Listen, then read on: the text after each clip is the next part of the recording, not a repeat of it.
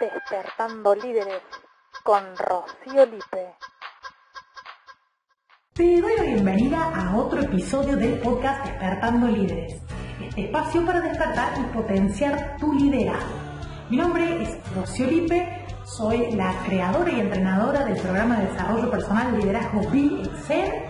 Dentro de ese programa tenés la oportunidad de desafiarte en un primer nivel con Desafío Líder Consciente, cuatro meses para potenciar tu liderazgo. Antes de potenciar tu liderazgo, creo que es importante que si hay alguno de los oyentes que está como medio dormido todavía su liderazgo, tiene un gran poder interior que está esperando a que alguien lo sacuda. Este espacio del podcast es para eso, es para ir poniendo luz, para ir despertando, para ir tomando conciencia y sacar afuera lo mejor que tenemos. Bueno, el episodio de hoy va a tratar acerca de las acciones, el poder de accionar. Porque creo que es fundamental tomar acción, tomar decisiones e ir avanzando en la vida. Tomar acción eh, es la antesala de tener resultados. Partamos de, de esa base que todos los resultados que tenemos es producto de acciones que llevamos a cabo. Creí como muy importante que si nos interesa modificar nuestros resultados actuales o mejorarlos, tener nuevos y mejores resultados, creo que es indispensable que revisemos la manera en la que accionamos o la manera en la que no accionamos, que es una forma de acción, eh, la misma inacción, pero para que lo podamos modificar tenemos que primero descubrirlo.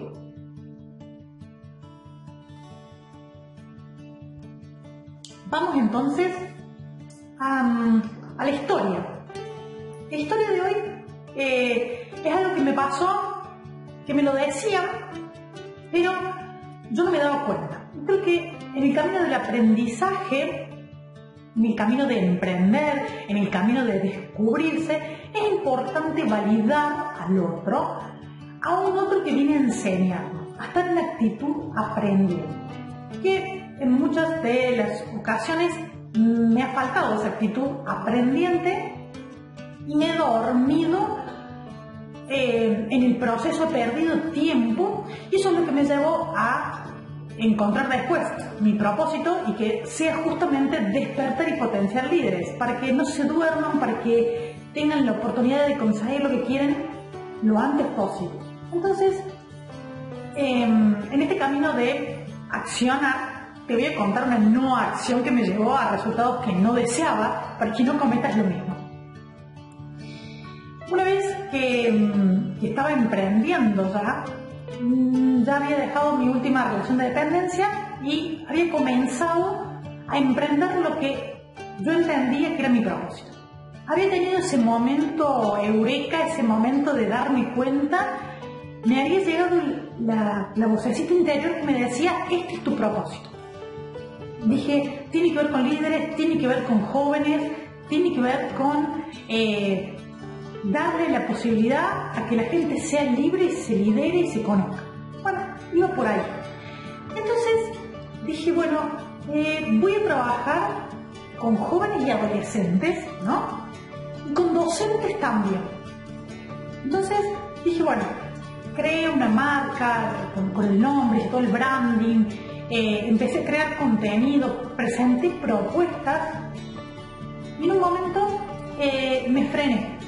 En un momento me quedó todo en el plano de las ideas. Dije, bueno, estaría, bueno hacer esto. Y lo notaba. Entonces diseñaba, diseñaba, armaba carpetas y después no las enviaba. Diseñaba, eh, armaba contenido, armaba charlas y después decía, bueno, las tengo que revisar para que estén mejor. Eh, armaba contenido para publicar en redes y le ponía tantos filtros que no lo publicaba. Diseñaba y hasta que no estuviera perfecto tampoco lo sacaba a la luz. Entonces, eso me llevó a eh, invertir el tiempo en acciones que eran crear el contenido, diseñar cosas gráficas, pero nunca llegué al resultado que quería porque me faltaron acciones que conectaran eso que yo había creado con el público que lo merecía, con el público que le interesaba y así poder tener el resultado que yo estaba buscando a través de mi propósito. Entonces me faltaba un conector. Y el problema es que en algún momento me vi como desbordada de cantidad de cosas que había creado, pero no salía, no salía del closet, digamos, ¿no? No largaba eso al mundo. No me quería grabar en pantalla porque me incomodaba, no quería grabar audios porque me parecía que mi voz era fea, mm, no largaba el contenido por las dudas que me juzgaran, miraba qué hacía el resto, la competencia, por así decirlo, entonces eso me intimidaba y cometí un error más grave que dije voy a buscar un mentor. Y ese mentor, lejos de quererme mentorear, me quería eh, como frenar, digamos, porque no quería que hiciera eso. Eh, después descubrí por qué, pero no era realmente un mentor. Me equivoqué en elegir, en pedirle un consejo a esa persona. Pero es parte del aprendizaje. ¿Cuál es la cuestión acá? ¿Y cuál es el punto a reflexionar acerca de hacer? Que por más que creemos cosas, hagamos, si eso no llega a la persona y a las personas indicadas, si no termino de hacer todo el grupo de acciones que me lleva a los resultados, estoy invirtiendo tiempo en crear y no va a tener el valor porque la gente que lo valora no lo tiene. Entonces pierdo tiempo en crear y no tengo el resultado. Es como que hago la mitad del proceso. Esto puede ser trasladado a cualquier ámbito eh, esto de no terminar el proceso, a mí me pasó en, emprender en mi propósito y a vos te puede estar pasando en otro dominio. La cuestión es frenarte, El, problema es ver que te estás frenando. Y la reflexión de, de esta situación, que tengo varias anécdotas, pero porque quiero hacer el, episodio lo más práctico posible, no te voy a contar todas las anécdotas, pero tengo varias anécdotas, inclusive de grandes fracasos, fracasos exitosos. Em, la, la reflexión de todo esto es que a veces nos frenamos por miedos que no son válidos, que no son fundados. O sea, nos frenamos por miedo a que nos critiquen, miedo a que nos salga bien, miedo a no tener una segunda oportunidad para una primera buena impresión, esta creencia que yo la sostuve durante mucho tiempo que me di cuenta mientras estudiaba coaching y empecé a trabajarla para poder soltarla. Eh, miedo al fracaso, el perfeccionismo, cuántas cosas hacemos o cuántas cosas dejamos de hacer por más pensando en el afuera que en el adentro. Y creo que lo peor de todo esto fue que perdí autenticidad porque cada vez me, preocupaba más por el afuera y no daba todo lo que tenía para dar por miedo.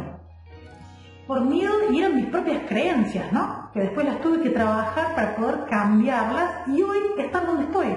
Hoy tener un podcast, hoy grabar en vivo y, salen con un montón de errores de, sonido, de imagen, de texto, de cosas que se cruzan y sin embargo así lo sigo haciendo porque es parte de mi aprendizaje.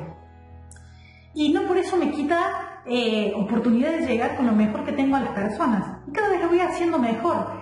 La cuestión es mantenerse en acción, mantenerse en movimiento. Porque en el, en el estar en movimiento es que ocurre el aprendizaje.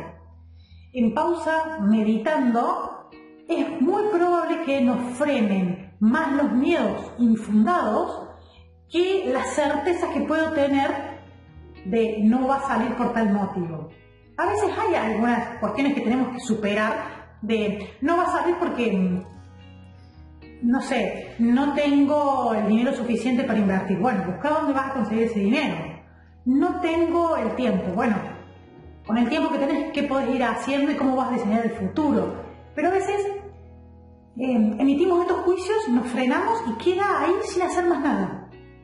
La primera que nos, nos invita a salir de la zona de confort dejamos de tomar acción. Y todo eso es eh, una pérdida de, tiempo, de esfuerzo. A mí me llegó a, frustrarme porque sentía que hacía cosas buenas y no las, no las largaba al mundo.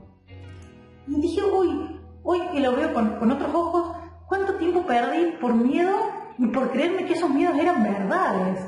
Entonces, creo que la mejor reflexión que puedo hacer en este momento acerca de accionar es que es importante que con errores y con miedo hagamos. hagamos para aprender, para ganarle tiempo a todo eso, porque seguro en cualquier ámbito tenemos cosas por aprender. Pero el mejor aprendizaje va a estar en el hacer, en el animarse a hacer. Entonces, eh, lo que te quiero regalar hoy, eh, a través de las preguntas despertadoras de este tema de hacer, es lo siguiente. Las anoté.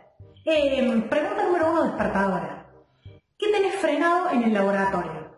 En el laboratorio de tus ideas. ¿Qué frenaste y no dejas de ponerle dudas, ponerle incertidumbre? Pesa más el que dirán, pesa más la imperfección el animarte a hacer, el animarte a salir. ¿Qué es eso que tenés frenado y que tiene oportunidad de salir y lo tenés guardadito? Pregunta número dos. ¿Qué podés perder más valioso que el tiempo? Cuando hice esa pregunta hasta me dolió a mí hacerla, porque dije, qué, eh, qué loco que pensamos que hay cosas por perder y lo único que no vuelve es el tiempo. Lo único que podemos volver a recuperar es el tiempo. ¿Qué puede haber tan grave en perder que sea peor que perder el tiempo? Perdiste un cliente, perdiste, eh, te salió mal, no sé, una campaña de publicidades, como me ha pasado.